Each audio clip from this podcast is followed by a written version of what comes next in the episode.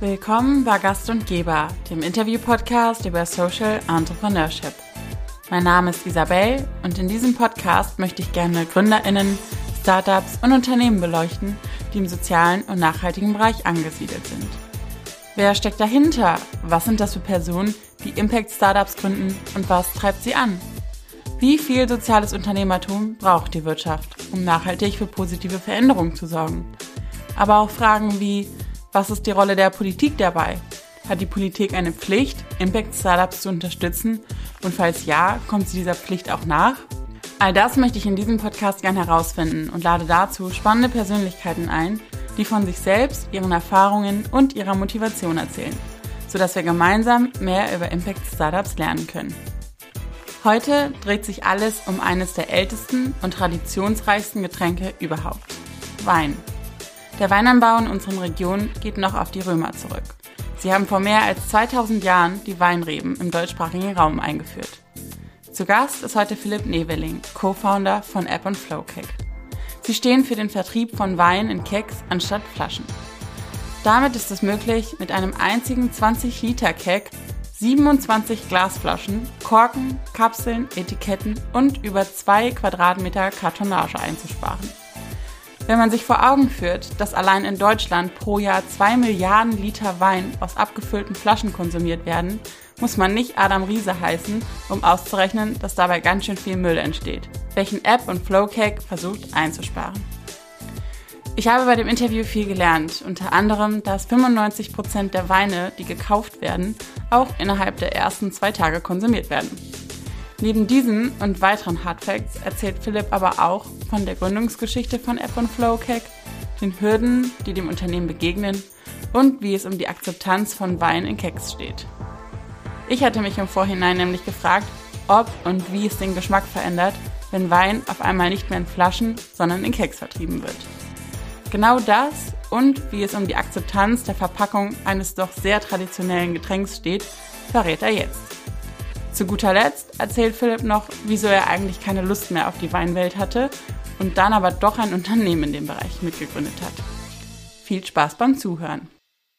Hallo Philipp, schön, dass du da bist. Kannst du dich und äh, euer Unternehmen einmal vorstellen, bitte?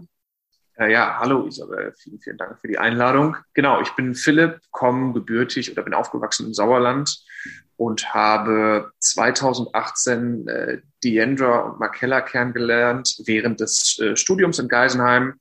Und wir haben uns äh, damals gefragt, was der Mehrwert von Wein außerhalb des Genusses von Wein noch sein kann.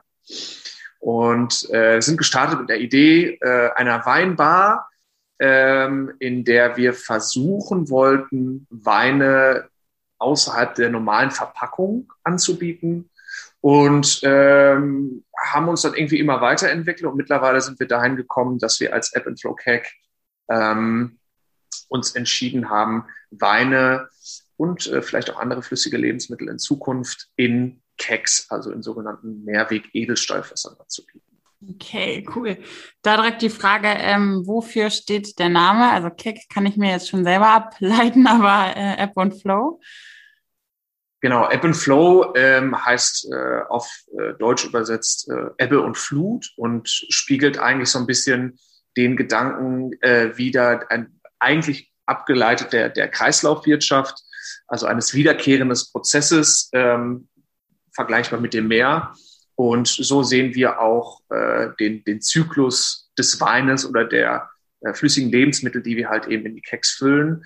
Ähm, das ist kein unendlicher kein unendlicher Zyklus, mhm. aber wir versuchen natürlich den Zyklus so weit es geht, ja, nachzuahmen. Ja. Wie würdest du sagen, wie nachhaltig ist aktuell insgesamt so die Getränkeindustrie oder auch die Weinindustrie? Ist sie überhaupt nachhaltig? Ja, gut, das, das ist eine ganz, ganz, ganz große Frage. Äh, wir haben uns jetzt so ein bisschen spezialisiert auf die Verpackungen und äh, da muss man schon sagen, dass da sehr viel Nachholbedarf ist in Bezug auf Verpackungen. Auf Produktionsseite tut sich gerade sehr, sehr viel.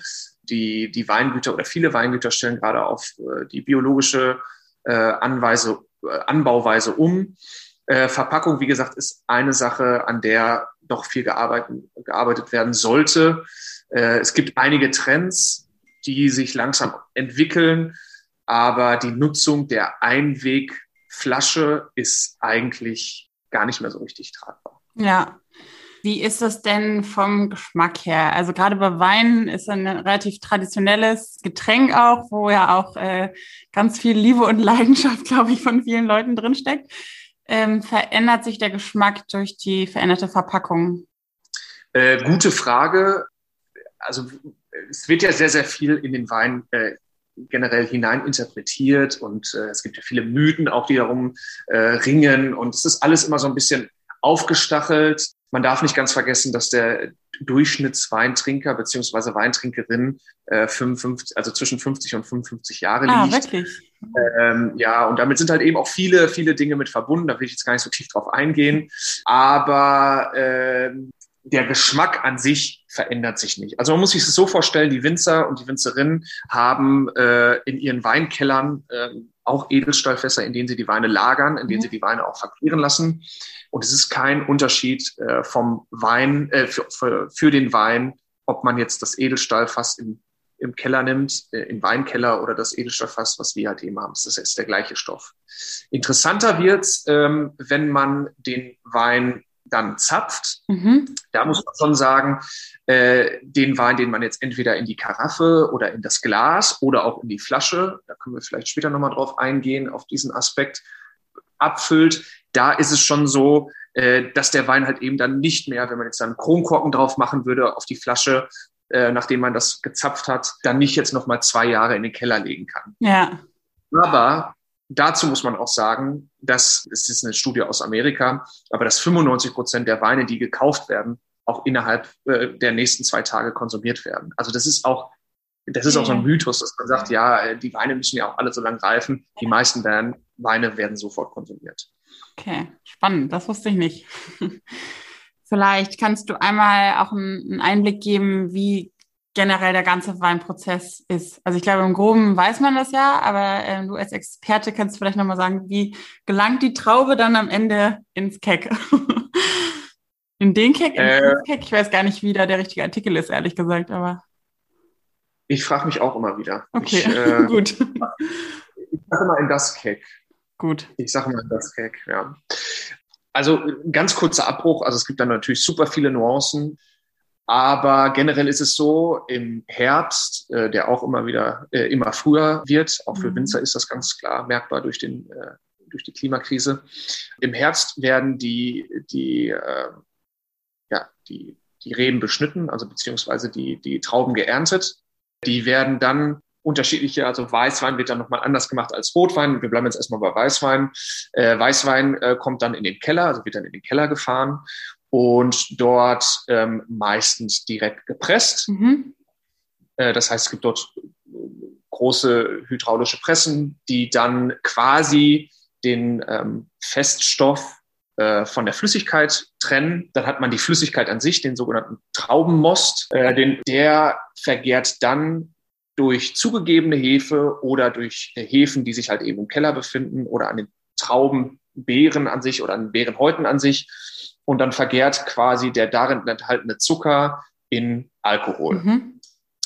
Dann hat man nach einer Gärung, ähm, so nennt sich der Begriff, also nach der alkoholischen Gärung, hat man dann, je nachdem, manchmal dauert es zwei Wochen, manchmal drei Wochen, manchmal dauert es auch über den ganzen Winter, äh, hat man dann seinen Wein.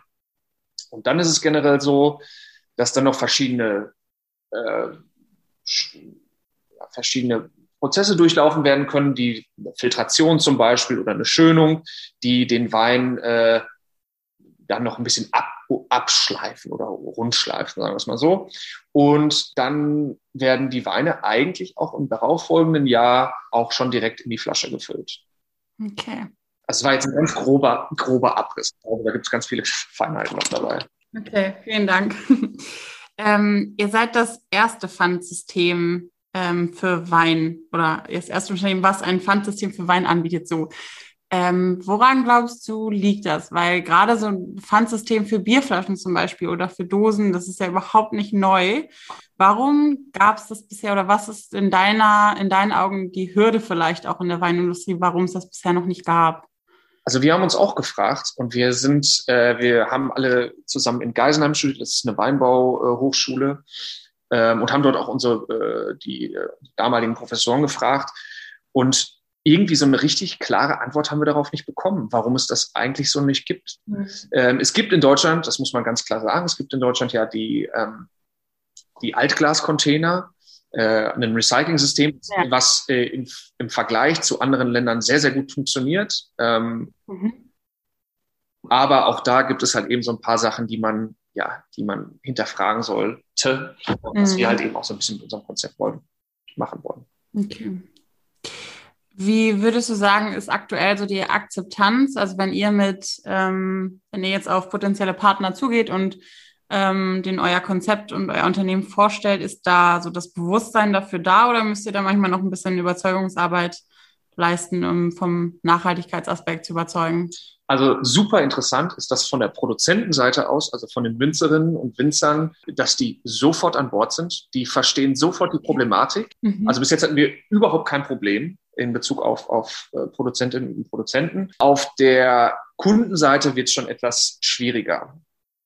Ähm, mhm. Jetzt muss man auch dazu sagen, im Moment ist einfach auch nicht das äh, Jahr oder ja, das Jahr 2020 und das Jahr, ehrlich gesagt, 2021 ja. sind nicht die Jahre äh, des Gastgewerbes. Ähm, das muss man schon ganz klar sagen. Ähm, da wird es halt eben schon etwas schwieriger. Man braucht eine Zapfanlage vor Ort. Ähm, das macht erst Sinn, wenn auch richtig viel Wein oder wenn viel Wein ähm, gezapft wird, dann wird es interessant. Mhm. Was wir halt eben gerade aufgrund der aktuellen Situation so ein bisschen antesten, ähm, ist, dass wir diese Zapfanlagen in Weinhandlungen stellen.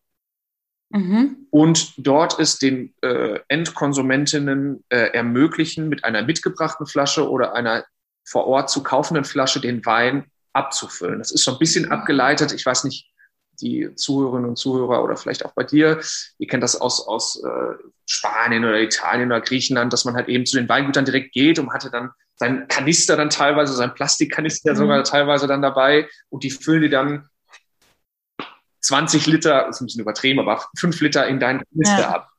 Und äh, diese, dieser unverpackt Gedanke, ähm, den wollen wir jetzt einfach mal testen um zu gucken, wie mhm. hoch sieht die Akzeptanz bei den Endkonsumentinnen aus, sowas auszuprobieren.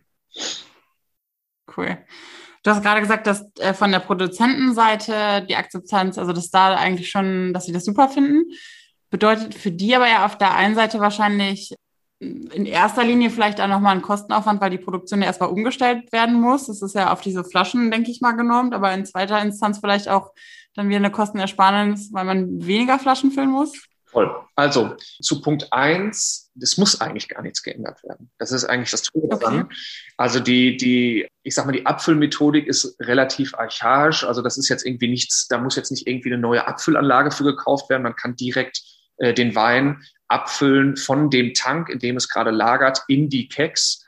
Äh, die sind mhm. mit, mit äh, CO2, also mit Kohlensäure vorgespannt. Das ist überhaupt kein Problem. Ähm, also mhm. Also das ist keine Hürde. Und auf der anderen Seite das ist genau dort, was, wo es für uns halt eben dann auch ähm, als, als äh, wirtschaftlich Sinn macht, dann auch da reinzugehen und zu sagen, okay, ihr habt ja da diese Ersparnisse, Ersparnisse ähm, das muss man halt eben dann aufrechnen in Bezug hinter dann auf den Preis für uns. Ähm, das ist dort, wo, ja. wo wir halt eben so ein bisschen flexibel sind oder flexibler. Ja, Preis wäre jetzt auch so das Stichwort, ähm, weil wie finanziert ihr euch? Also kauft ihr dann quasi den Wein ein und verkauft ihn dann mit den Kosten des Keks weiter? Also sprich, dass ihr ähm, da so als Zwischenhändler so ein bisschen fungiert? Oder ja, an welcher Stelle finanziert ihr euch quasi? Ja. Das ist ein guter Punkt. Äh, also es, im Moment ist es so, dass wir halt eben noch so eine Art Zwischenhändler sind. Du hast es eigentlich genau schon mhm.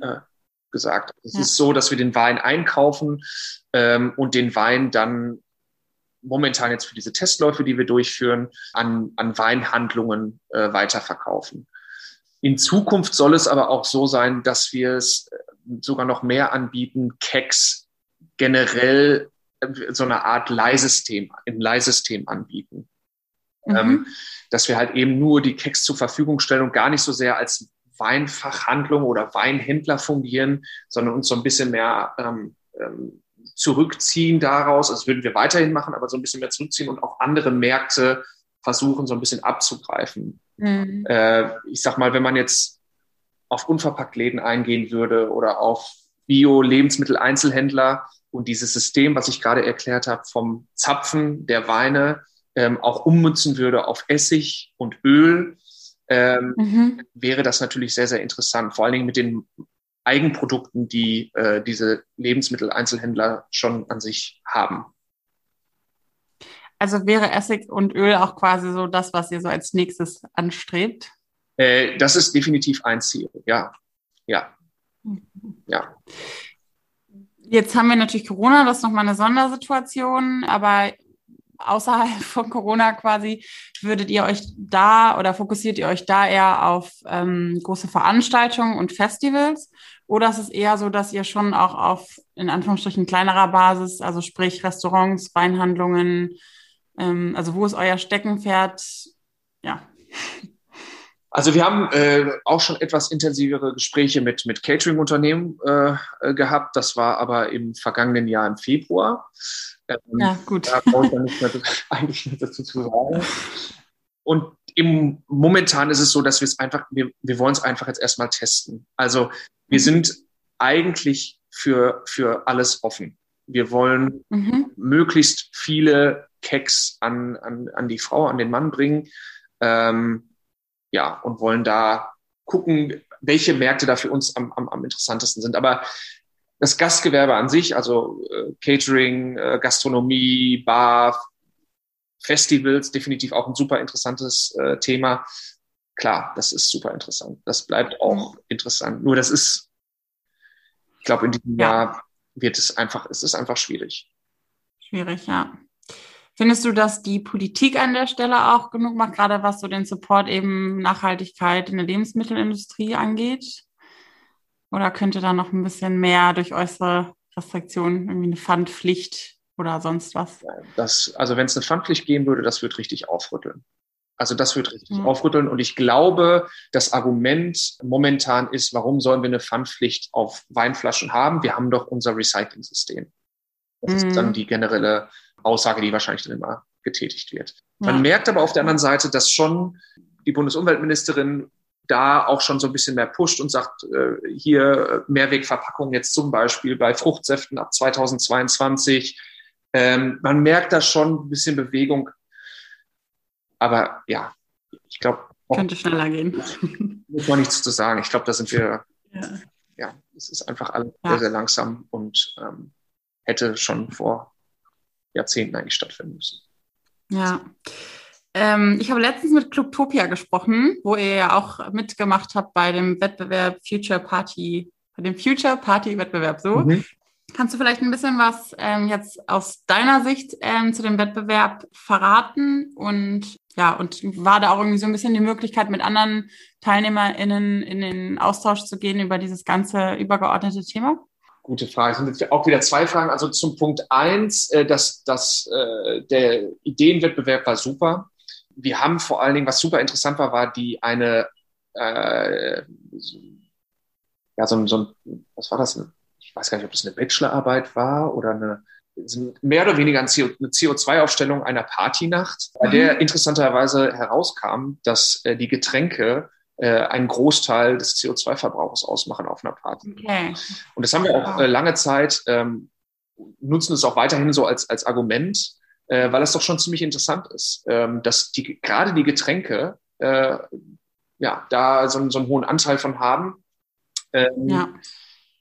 Sonst haben wir ehrlich gesagt noch gar nicht so viel mit mit Clubtopia gesprochen. Es wird jetzt wahrscheinlich die nächsten Monate werden wir wieder so ein bisschen enger zusammenarbeiten. Ähm, ähm, ja, es hat sich, es hat sich jetzt noch nicht so ergeben, aber es wird sich, ich bin mir Ach, relativ okay. sicher, dass sich da was in Zukunft ergeben wird, ja. Ja. Gut. Was würdest du sagen, sind so für euch generell so die größten Herausforderungen mit dem Unternehmen gewesen oder aktuell noch?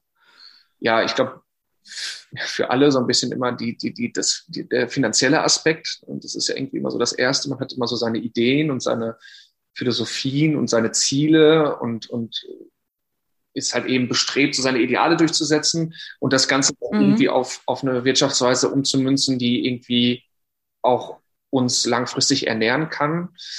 Ja, also der finanzielle Part ist so das, dann natürlich Corona, brauchen wir auch nicht groß drauf eingehen, das schränkt halt enorm ja. ein. Ja, das sind eigentlich, würde ich schon sagen, so die größten, die größten Hürden, die man hat. Ähm, mhm. Und alles andere ist halt eben Learning by Doing. Also es ist ja. keiner von uns dreien, das muss man auch sagen, irgendwie keiner von uns dreien hat, ist irgendwie die geborene oder der geborene Unternehmer oder Unternehmerin, wenn es das überhaupt gibt. Ähm, und wir, wir fräsen uns eigentlich quasi dadurch. Das ist das, was wir machen. Und bis jetzt hat es gut funktioniert. Ihr habt euch ja im Studium kennengelernt. Habt ihr, ähm, was habt ihr studiert? Also habt ihr ein Winzer, ich weiß gar nicht, wie man das nennt, ehrlich gestanden, ein Winzerstudium? Wahrscheinlich nennt man es nicht so. Ähm, Makella und Diandra haben International Wine Business. Also das ist, mhm. das ist so, so ein, ich nenne es jetzt mal ganz runtergebrochen, ein halbes Winzerstudium und ein, äh, mit einem stärker ausgeprägten ähm, betriebswirtschaftlichen Anteil. Mhm. Und ich habe quasi, ja, also ich habe Weinbau und Önologie, so schimpft sich das. Also Weinbau ist das, was man draußen macht und Önologie ist das, was man im Keller macht. Das ist auch mhm. relativ einfach zusammengefasst. Also mehr oder weniger, ja, das Winzerstudium, wenn man das so sagt. Ja. ja. Okay. Und woher kommt deine Leidenschaft zum, zum Winzer sein? War das schon immer oder? Ähm, Nee, kann man, ich weiß gar nicht, kann man eigentlich gar nicht so richtig sagen. Ähm, also ich komme eigentlich aus, ich komme aus, also bin aufgewachsen im Sauerland und dort gibt's halt eben die großen Biermarken. Ich weiß nicht, ob man die jetzt nennen kann, soll, darf. ähm, aber sehr, sehr große Biermarken und es ist halt eben Bierland. Ja. Mhm. Und äh, meine Eltern hatten immer so ein, so ein Fable für Wein und ich bin relativ früh irgendwie da rangekommen, aber nie so, dass ich jetzt passionierter Weintrinker war oder sowas. Das kam für mich überhaupt nicht in den Sinn. Aber man hatte schon so ganz grobe Erfahrungen mit Wein gemacht. Und ähm, ich wollte eigentlich erst ähm, nach dem Abi und nach noch so ein paar anderen Sachen, wollte ich eigentlich erst äh, Maschinenbau studieren. Und mhm. das hat sich irgendwie nicht so ergeben. Also ich habe nie mit dem Studium angefangen. Und dann war ich wandern mit meinem Onkel und ähm, ich will nicht sagen, dass das wie so eine Epiphanie war, aber dann habe ich irgendwie gesagt, ich muss irgendwie, ich muss irgendwie was anderes machen. Ich habe keinen Bock darauf. Und dann, ich weiß nicht, ehrlich gesagt, ich weiß nicht, warum das überhaupt gekommen ist. Weil ich gesagt, ich muss das irgendwie mit, ich probiere das mal mit Wein aus. Irgendwie interessiert mich das. Ja, und dann äh, habe ich Praktikum gemacht, ähm, bei einem Wein oder bei zwei Weingütern Praktika gemacht und das hat mir super gut gefallen und so Bestätigung gegeben damals. Und Bestätigung in so jüngeren Jahren ist immer cool. Und dann war eigentlich die Frage, okay, was machst du jetzt im Studium oder ähm, eine Ausbildung? Und da ich ähm, faul war oder vielleicht auch noch bin, habe ich gesagt, ja, dann mache ich ein Studium. Ja, und dann war man halt eben in dieser Wein, in dieser Weinwelt drin. Ja? Und dann lernt man den mhm. kennen und die kennen. Ja. Und wie ist es dann zur Unternehmensgründung gekommen? Also ja, war es dann eher so ein bisschen, okay, es ist nicht nachhaltig, wir wollen das verändern. Also so ein bisschen, das ist das Problem und um das zu lösen, müssen wir es jetzt selber machen. Oder war es eher so, oh ja, wäre irgendwie cool, das was eigenes zu machen. Dann können wir auch direkt was Gutes in Anführungsstrichen machen und äh, die Welt verbessern. Ja, ich hatte das zu Anfang schon so ein bisschen erzählt, dass, ähm, dass wir eigentlich gestartet sind mit einer wir haben das wirklich gesagt, nachhaltige Weinbar. So haben wir das, eine nachhaltige Weinbar in der ja. Metropolregion Frankfurt. So haben wir das genannt am Anfang. Ähm, und die Idee kam eigentlich mehr oder weniger von Mark Keller und Diandra. Äh, die hatten diese Idee, erst sogar mit einer Weinbar auf Santorini äh, anzufangen. Santorini, mhm. weil äh, Santorini, griechische Insel, weil äh, Diandra, äh, äh, Markella, äh, Markellas Eltern aus Griechenland kommen und sie ähm, da mhm. eine starke Verbindung zu hat. Und ja, dann haben wir uns für, für, für so ein, für, das war damals das Hessen Ideenstipendium, da haben wir uns dann für beworben mit dieser Idee. Wichtig war halt eben dabei, dass wir diese, dieses Nachhaltige halt auch wirklich ernst meinen und das von A bis Z durchziehen und äh, vor allen Dingen da auf diese Keks Wert legen. Also mehr oder weniger da schon diesen, mhm. diesen, diesen Mehrweggedanken im Kopf hatten. Und das kam vor allen Dingen durch Diandra. Diandra hatte, Diandra kommt äh, eigentlich, ist gebürtige Amerikanerin und die, sie hatte während eines Praktikumsaufenthalts in der Manhattan City Winery viel mit Keks gearbeitet und kam so ein bisschen mit der Idee auch da rein und sagte, warum gibt es das hier nicht? Ja, und dann hat sich das irgendwie so weitergesponnen. Aus der Weinbar, wie gesagt, wurde dann irgendwie der, der Weinhandel und jetzt ist es vielleicht sogar noch ein bisschen mehr als ein Weinhandel. Ähm, genau, also es ist halt, es ist so, ein, so eine Entwicklung gewesen. Und, okay, das muss man auch dazu ja. sagen, bei mir war es so, ich war kurz davor, gar nichts mehr mit Wein machen zu wollen. Ich hatte einfach keinen kein Bock mehr auf die Weinwelt. Mhm. Und auch bei Markella und Diandra war es so, dass die beiden auch gerne einfach in die Selbstständigkeit gehen würden. Und ja, dann, wie gesagt. Hat sich das so genau. ergeben? Und was war der, der Grund, warum du äh, keine Lust mehr auf Wein hattest? War es einfach so nach ein paar Jahren Studium so, das ist jetzt, also das ist einfach so ein bisschen reicht jetzt oder gab es irgendeinen speziellen Grund? Ja, es ist so ein bisschen, ich weiß gar nicht, Wein ist dann letztendlich am Ende des Tages dann auch in häufig, ist trotz Mythos, den viele Leute oder trotz der diesem Idealbild von Wein und Weingütern und Chateau und Brad Pitt und Angelina Jolie in der Provence, ja, ist es letztendlich einfach nur ein, ein fucking Produkt wie jedes andere auch. Und, mhm. und es wird halt eben so viel Hype und so viel Tamtam -Tam darum gemacht. Und wenn man das einmal so, ich will nicht sagen, dass ich das durchblickt habe, aber wenn man das einmal alles so richtig mitbekommen hat, irgendwie ist mir dann irgendwie hm. der, der, Spaß daran vergangen, so richtig. Ja. Ja. Das hat sich jetzt so ein bisschen wieder, es entwickelt sich gerade wieder so ein bisschen, aber ja, es ist irgendwie so eine, ist etwas distanzierter geworden. Ja. Okay. Ja. Ähm, dann habe ich noch zwei letzte Fragen. Die erste ist ähm, Rot oder Weiß Wein? Uff. Ja, also wenn ich irgendwo bin, dann lieber eher Rotwein, weil die Weißweine meistens unterirdisch sind. Ähm. Ja, Rotwein. Und äh, letzte Frage: Hast du selber jemanden, der dich bei deiner Arbeit inspiriert? Hm. Wie so eine Art Mentor oder so eine ja, kann, ähm, muss aber nicht, kann auch wie ein, ein, Vorbild so ein bisschen. Ich hatte ähm, ein paar Mal schon, da habe ich mit Leuten gesprochen, die in der nachhaltigen Modeindustrie tätig waren, äh, wo dann so gesagt wurde, die Gründer von Patagonia zum Beispiel, die da mit gutem Beispiel vorangehen. Aber ich hatte auch letzte Folge Philipp extra gesprochen, der seine Oma genannt hat. Also ist zur freien äh, Interpretation offen. ja, also so ein, also so ein, so ein, so ein, eine Marke oder eine Person, so eine Person nicht, es sind so, so Aspekte von Personen oder so. Mhm, ja. Also so eine Person oder eine Marke oder Marken an sich gar nicht so richtig, sondern es sind so Charakterzüge von Leuten oder so, die, die ich irgendwie dann interessant finde und die ich dann versuche irgendwie ja irgendwie zu implementieren. Und das ist also es ist nicht so, dass ich ein, ja, ich habe nicht ein, eine Marke. Ja. Ich habe was von meine Großeltern, die haben Aspekte, die ich super toll finde, ähm, äh, aber auch Sachen, die ich nicht so gut finde.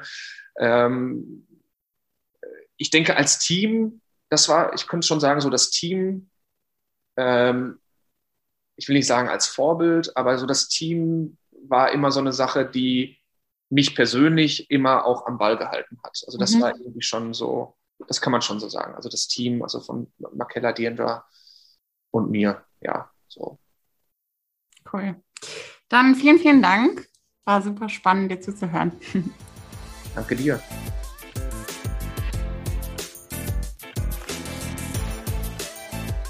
Das war die heutige Folge von Gast und Geber. Ich hoffe, ihr hattet eine gute Zeit und seid beim nächsten Mal wieder mit dabei.